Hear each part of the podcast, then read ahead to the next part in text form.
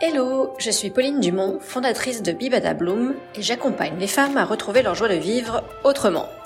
Dans ce podcast, je t'aide à questionner les normes et les croyances de notre modèle actuel pour te reconnecter à toi, reprendre ta vie en main et contribuer au monde de demain. Donc si tu souhaites vivre pleinement ta vie et pas celle des autres, en ayant conscience de ton impact sur l'environnement, tu es au bon endroit. Car ici, on allie écologie et développement personnel. C'est bon? Tu choisis la pilule rouge? Alors c'est parti pour l'épisode du jour. Avant, on disait qu'il valait mieux éviter de parler de politique ou de religion à table, que ce soit en famille ou avec ses amis, parce que c'était un sujet hautement sensible et que ça pouvait vite virer au pugilat. Bah, aujourd'hui, je dirais que euh, c'est un peu la même chose avec l'écologie. Parce que parler d'écologie, c'est pas juste dire euh, il faut replanter des arbres, ou il faut euh, diminuer nos émissions carbone, ou il faut ceci, ou il faut cela. C'est en fait repenser en profondeur notre modèle socio-économique et donc la manière dont on vit aujourd'hui. Et ça, là, ça devient un peu plus compliqué. Alors je ne compte plus le nombre de fois où j'ai eu des discussions particulièrement houleuses avec ma famille ou des amis. Limite, ça devenait, euh, j'appréhendais le moment où j'allais les retrouver parce que je me disais, oh là là, si jamais on se met à parler d'écologie, est-ce que je vais pouvoir, euh, est-ce que, est-ce que, est-ce que ça va être ok pour moi? Parce que ça, généralement, le débat se cristallisait hyper vite, le ton montait, les moqueries fusaient, j'arrivais pas à me faire comprendre, j'étais pas comprise non plus je me retrouvais avec des euh, mais quelle naïveté, Pauline, t'es complètement irréaliste, on peut pas changer de modèle, et la croissance, et ceci, et cela. Et puis en plus, regarde-toi, t'es pas non plus hyper cohérente dans tout ce que tu fais. Et du coup, je trouvais ça très difficile de pas passer pour une extrémiste au perché, carrément une vraie casse-couille. Et ça, ça génère un sentiment profond de solitude, le fait d'être un peu euh, clouée au pilori, écorchée vive, et de pas être comprise, et de pas, et de pas arriver à se faire comprendre. Et du coup, la crainte euh, sous-jacente, c'était de se dire, enfin, c'était de me dire, est-ce que je vais, je vais garder ses amis? Est-ce que je vais pouvoir continuer à passer du temps en famille parce que on ne se comprend plus? En fait, face à ce sujet euh, hautement émotionnel, il m'a fallu un peu de temps pour comprendre que euh, oui, c'était possible. Et c'est justement ce dont on va parler aujourd'hui. Comment arriver à justement mieux gérer le sujet écologique quand il s'invite dans les conversations.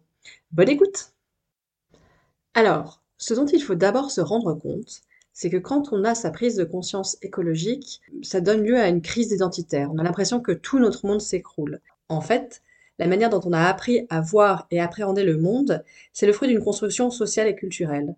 Et cet apprentissage du monde s'est fait à l'école, durant nos études supérieures, en travaillant, mais aussi au travers de, tous les médias, en fait, de toute la culture. Ainsi, depuis notre plus tendre enfance, on est conditionné à rentrer dans le moule. Sauf qu'aujourd'hui, le moule se fissure de partout. Euh, il y a le dérèglement climatique, il y a le fait que les ressources se raréfient de plus en plus, on parle d'effondrement des écosystèmes, de la biodiversité euh, et tout et tout. Les inégalités explosent et quand on se prend la baffe écologique en pleine pomme, on se rend compte vraiment du rôle de l'homme dans tout ça. Et ça, c'est tous nos repères et nos certitudes qui volent en éclats. D'où cette impression que euh, notre monde s'écroule, de ne plus savoir qui l'on est et ce qu'on doit faire. Et face à ça, bonjour la crise identitaire. Qui suis-je si je ne suis plus en phase avec cette vision du monde qui m'a été inculquée? Qui suis-je si j'ose remettre en question l'idéologie autour de la croissance infinie, du progrès, du mérite et de l'individualisme? Et surtout, qui suis-je pour ma famille, pour mes amis et plus globalement pour mon entourage? Et ça, ça génère vraiment un tsunami émotionnel. Parce qu'en réalité, ce qui passe, c'est que personne ne se comprend. Moi, je me dis, mais comment est-ce qu'ils ne peuvent pas voir que nous fonçons droit dans le mur et que, nous en sommes responsables? C'est nous, c'est nous. Et eux, ils se disent, mais quelle bouche l'a piqué? Pourquoi tant de pessimistes? C'est quoi tous ces propos révolutionnaires? Et donc voilà que la discussion s'enflamme et que euh, bah, finalement, c'est les émotions qui mènent le jeu. On est en colère, on peut être triste, on a honte, on se sent coupable, on a du ressentiment aussi. Bref, ça argumente des deux côtés, chacun défend son camp, plus personne n'écoute vraiment, les jeux sont faits, rien ne va plus. En fait, ce qui se passe dans ce type de situation, c'est qu'on a quatre manières de réagir. C'est ce qu'on appelle les styles relationnels. Donc il y a l'attaque, la fuite, la tétanie et ce que j'aime appeler euh, le caméléon. Commençons par l'attaque. L'attaque, c'est ce qu'il y a de plus sanglant. C'est le mode de toute manière, j'ai raison. Alors on dégaine tous les arguments écologiques qui sont à notre disposition, on étaie nos propos et on réfute ceux des autres. Et là, généralement, la partie adverse fait la même chose. et ça dégaine. Ensuite, on a la fuite. Alors dans la fuite, on va plutôt trouver une excuse bidon pour s'extraire de la conversation ou on change immédiatement de sujet. C'est un peu le secours, au secours, je sais pas, euh, vite, je change de sujet. Ensuite, Le troisième style relationnel, c'est la tétanie. Dans la tétanie, on ne dit plus rien, on s'écrase. On se tait et on se fait toute, toute, toute, toute petite. Et enfin, il y a le caméléon. Et dans le caméléon, on fait tout pour nuancer nos propos et aller dans le sens de l'autre pour espérer un retour en grâce. En fait, on veut surtout pas se froisser. Et dans ce cas-là, ça donne du euh, en effet, t'as pas complètement tort, euh, même si, mais pourquoi pas, voilà, on nuance. Alors, comment retrouver un peu de sérénité quand on parle d'écologie avec son entourage? Eh bien, il s'agit d'abord de prendre du recul et de lâcher prise. Car faire son coming out écologique, c'est vraiment pas simple. Oser prendre la parole pour aller à l'encontre de la pensée dominante, c'est réellement angoissant. Avec, comme crainte sous-jacente, ben, la peur de ne plus être aimé. Le premier conseil que je peux te donner déjà, c'est de vivre tes émotions. Il ne s'agit pas de refouler ta colère, euh, ton ressentiment, ta tristesse, ou euh, de le diriger contre tes proches, ça, ça sert à rien. En fait, ces émotions sont passagères et font partie d'un processus, la courbe du deuil. Ce qui, moi, m'a beaucoup aidé à mieux vivre ces émotions, c'est euh, de danser, de faire des activités créatives ou d'aller marcher. C'était vraiment le moyen d'exprimer ce que je ressentais, en tout cas d'avoir un moment où je laissais ces émotions passer et je n'étais pas que cette boule d'émotions. Donc je te conseille de trouver une activité qui te fait du bien. Ça peut être, bah, ça peut être de la musique, jouer d'un instrument, chanter, cuisiner. C'est autant de manières d'accueillir ce qui se passe en toi et de gagner en sérénité. La seconde chose qui moi m'a vraiment aidé, mais alors vraiment vraiment, c'était de comprendre euh, les six stades du changement écologique. En fait, en 1982, il y a deux psychologues américains, Prochaska et Dick Clement, qui ont défini un modèle décrivant les six stades du changement par lequel un individu passe naturellement lorsqu'il modifie un comportement ou une habitude. Ce modèle a fait ses preuves et a été depuis repris et adapté au comportement écologique. Et les six phases sont les suivantes. La première, c'est la précontemplation. Dans cette phase-là, la personne est peu consciente du problème écologique. Elle ne se sent pas concernée ou alors elle est en plein déni. En gros, elle est très très loin du changement.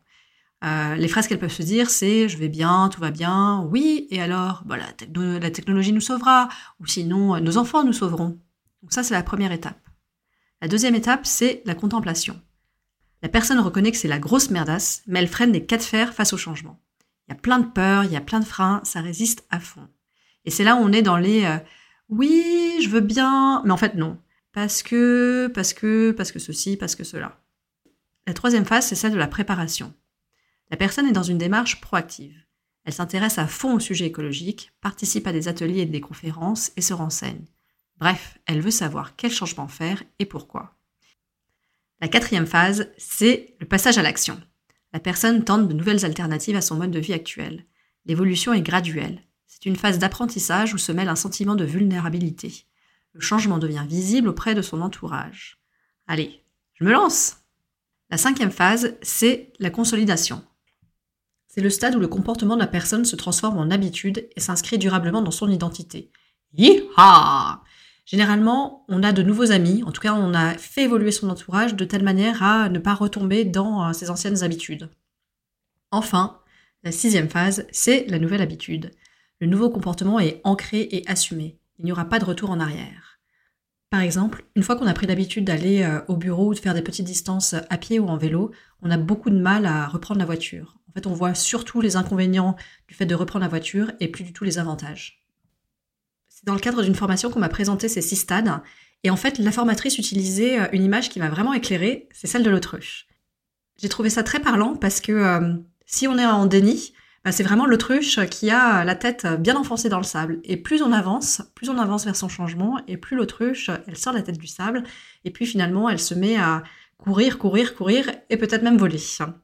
Du coup, ce qui m'a vraiment aidé, c'est de savoir que euh, en fonction du stade dans lequel se trouve euh, la personne avec qui je parle, eh la posture à tenir n'est pas la même, surtout si on veut un échange apaisé.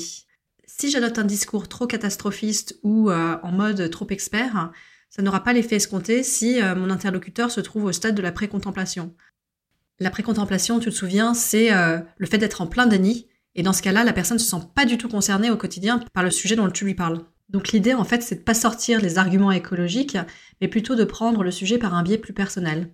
Par exemple, on préférera éviter le tu devrais marcher plutôt que de prendre la voiture, ça polluera moins, et le remplacer par euh, bah tiens, tu voulais pas faire du sport pour perdre du poids? T'as pensé à remplacer quelques trajets en voiture par de la marche à pied? C'est facile et franchement ça fonctionne.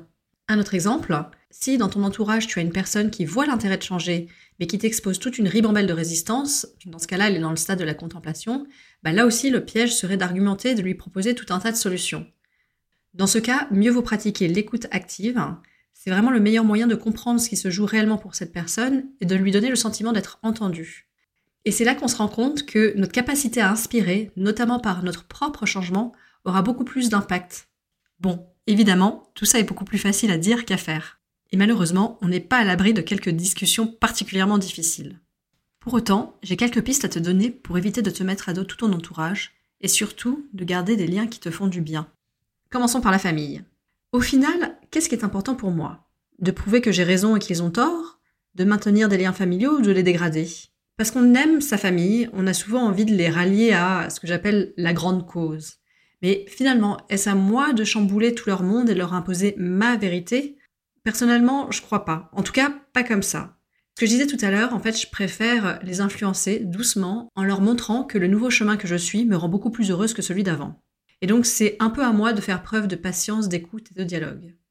Bon, et avec les potes, on fait comment?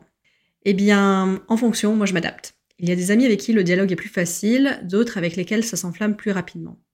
Mais en fait, en grandissant, j'ai compris que toutes les amitiés n'étaient pas vouées à survivre à l'épreuve du temps. Ma grand-mère disait souvent, les amitiés vont et viennent. En fait, le plus important est de garder le lien avec celles qui nous apportent le plus, malgré nos différences. Et finalement, par un processus assez naturel, eh bien, je vais passer plus de temps à rencontrer des personnes qui sont dans la même mouvance que moi. Et du coup, je vais m'éloigner, du moins pendant un certain temps, de personnes qui euh, se sentent pas du tout concernées. Ça peut faire mal un petit peu, hein, ça peut être frustrant, mais d'un autre côté, c'est normal. Pour avancer, il faut forcément laisser de la place à ce qui compte le plus au détriment de ce qui compte le moins. Mais ça ne veut pas dire que ces amitiés-là ne rejoindront pas mon chemin à un moment donné qui est certain, c'est qu'aujourd'hui, je suis prête à laisser partir certaines relations amicales et professionnelles parce que nos chemins nous sont séparés. Mais c'est pas le cas de ma famille. Ma famille, c'est vraiment important. Maintenant, le couple. Dans le couple, c'est une occasion de plus de maintenir le dialogue. Et pour le coup, je mesure beaucoup ma chance parce que euh, mon mari a eu sa prise de conscience écologique en même temps que moi. Pour autant, même si on n'est pas tout le temps d'accord sur euh, les actions écologiques à mener, au moins nous partageons une vision commune. Et c'est déjà pas mal, hein si c'est pas ton cas, le plus important est vraiment de maintenir le dialogue. Prendre un temps à deux très régulièrement pour partager ce que vous ressentez, ce qui se joue au quotidien pour chacun de vous. Prendre un temps à deux aussi pour discuter de l'avenir, de ce qui pourrait évoluer. Peut-être que l'un d'entre vous aurait envie de déménager, de changer de travail ou de revoir un peu son mode de vie. Durant ces discussions, ça peut être aussi l'occasion de voir bah, quelles nouvelles expériences vous pourriez mener ensemble. Comment allier plaisir et changement, le temps d'un week-end par exemple. Dans tous les cas, il y a de l'espoir. Ce podcast s'appelle Je sors de la matrice. La matrice, c'est ce film où Neo, le personnage principal, doit à un moment donné choisir entre la pilule bleue, c'est-à-dire continuer comme avant dans ce monde fictif, ou la pilule rouge, avoir le courage de découvrir la vérité et puis affronter son destin. Donc, par rapport au sujet, à quoi correspondrait la pilule bleue? Pour moi, la pilule bleue, c'est cette croyance selon laquelle si on se lance dans l'écologie, en tout cas si on va vers un mode de vie plus écologique, eh bien, on va forcément se friter avec tout le monde, perdre tous ses amis, sa famille, etc. Donc dans ce cas, la peur d'être rejeté, la peur de ne plus être aimé, nous tétanise et euh, nous empêche d'avancer. Et j'ai envie de croire qu'en faisant preuve d'écoute, de dialogue et d'exemplarité, non seulement on arrivera à maintenir euh, les relations qui nous tiennent le plus à cœur, mais en plus à en créer d'autres. Et on a forcément besoin de, de liens, de connexions, d'amitié pour construire le monde de demain. Et ça, c'est ma pilule rouge. Merci d'avoir écouté cet épisode jusqu'au bout. N'hésite pas à laisser une note et un commentaire sur ta plateforme d'écoute préférée. Cela aide le podcast à atterrir dans les oreilles de celles et ceux qui veulent choisir la pilule rouge. Un grand merci si tu l'as déjà fait. Bonne journée et à très vite dans un prochain épisode.